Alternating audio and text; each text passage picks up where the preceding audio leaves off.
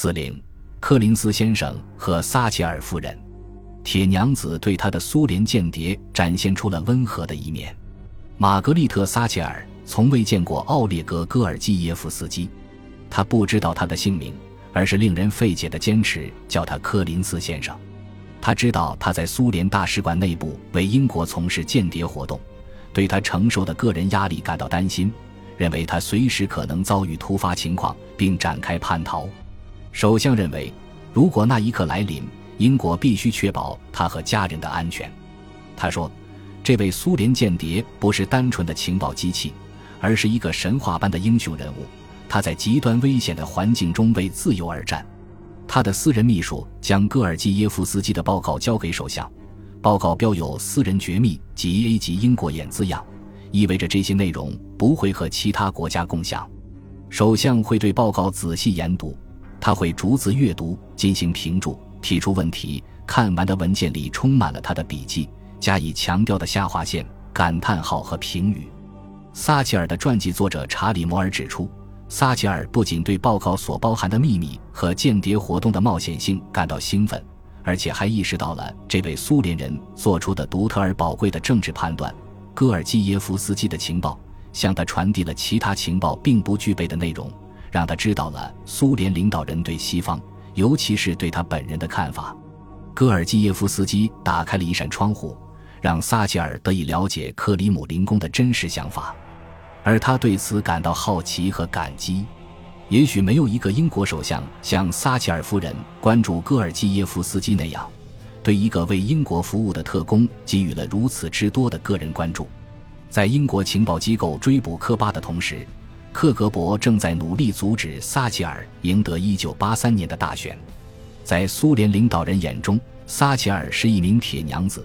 这是苏联军方报纸给他起的一个绰号，意在侮辱他。但撒切尔本人很喜欢这一称谓。自从他1979年担任首相以来，克格勃一直采取积极手段破坏他的政治地位，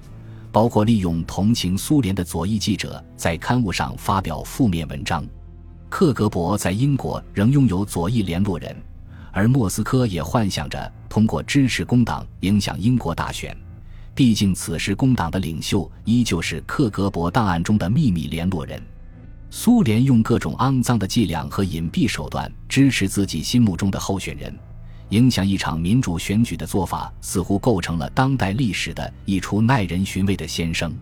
如果工党获胜，戈尔基耶夫斯基将处于一种奇怪的境地：他将把克格勃的秘密交给一届由曾自愿接受克格勃报酬的政治家担任首相的政府，最终。迈克尔·福特早期曾被克格勃称为“特工布特”的秘密没有公开，克格勃影响英国大选的努力也徒劳无功。六月九日，玛格丽特·撒切尔凭前一年马岛战争胜利的余威，在选举中取得大胜。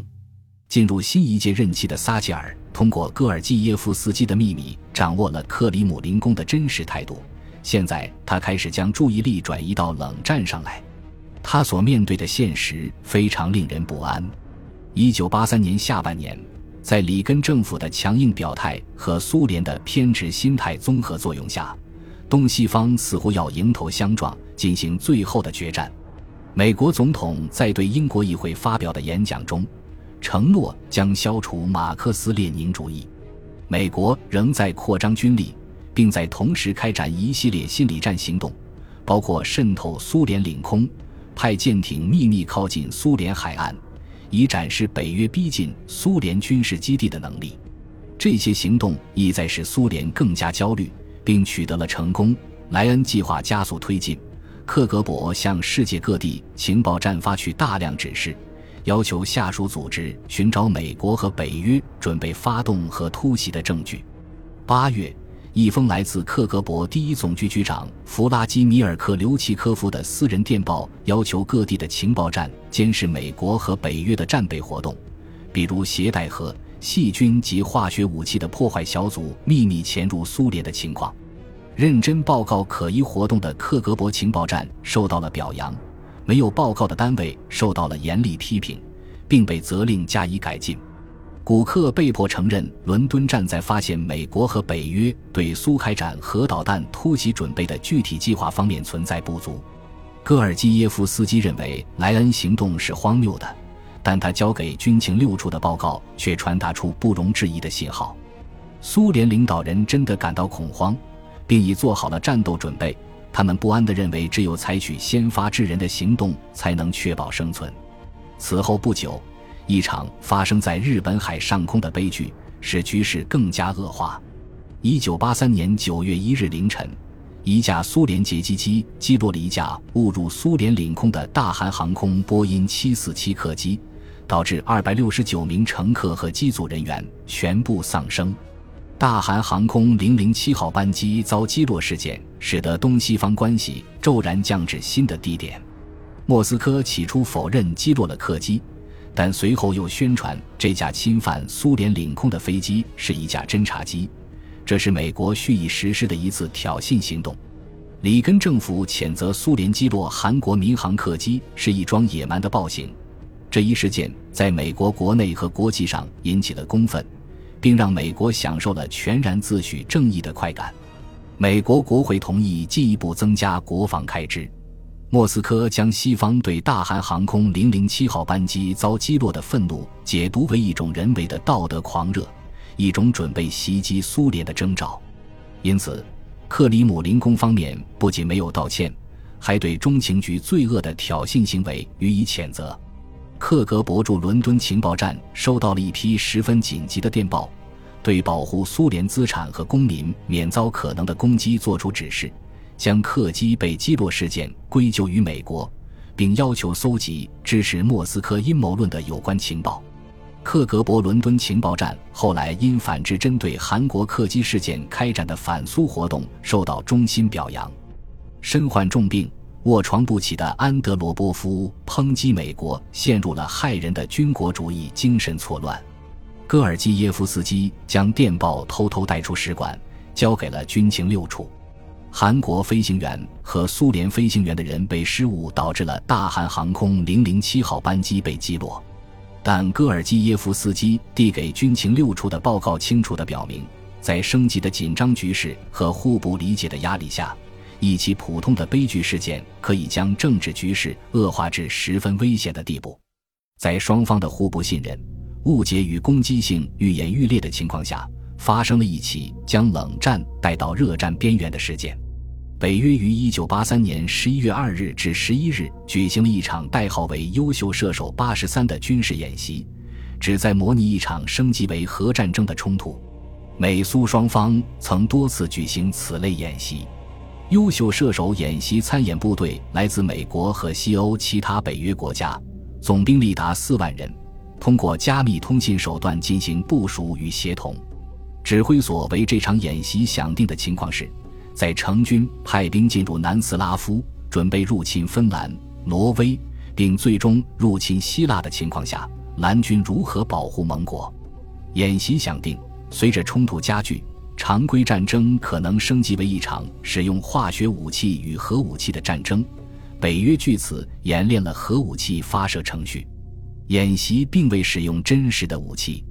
这仅仅是一次演习。但在击落客机事件后的狂热氛围中，